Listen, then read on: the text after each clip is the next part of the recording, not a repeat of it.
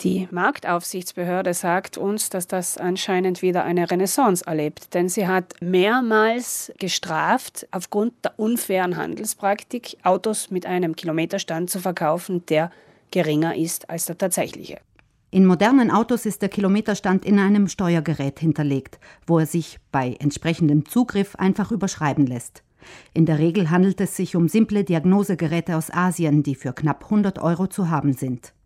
Über den Onboard-Diagnosestecker übermitteln sie die Daten aus der Bordelektronik per Funk an eine Art Minicomputer.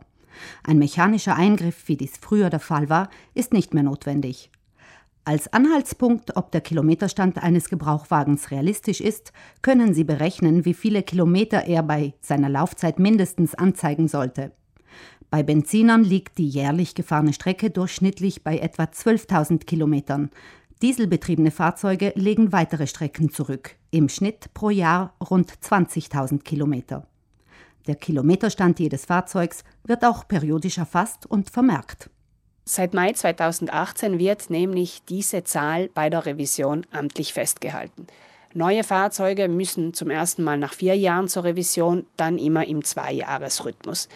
Das Einzige, was ich also tun muss, ist das letzte Zertifikat zu verlangen und dort sehe ich dann den Kilometerstand amtlich festgehalten. Wenn mir der Verkäufer dieses Zertifikat nicht geben will, kann ich mich auch mit der Datenbank verbinden über das sogenannte Portale del Automobilista und kann dort Einsicht in das Zertifikat nehmen. Während das Senken des Kilometerstandes gegebenenfalls noch durch entsprechende Serviceeinträge auffällt, kann die Manipulation sogar noch weiter reichen. In manchen Fällen besteht der Betrug nämlich darin, dass das Steuergerät im Fahrzeug nur jeden zweiten gefahrenen Kilometer zählt. Die Historie des Autos stimmt dann augenscheinlich, doch der Verschleiß entspricht natürlich der tatsächlichen Laufleistung. Bei verpassten Wechselintervallen für Zahnriemen, Steuerketten oder Getriebeölen kann es für den Käufer dann richtig teuer werden.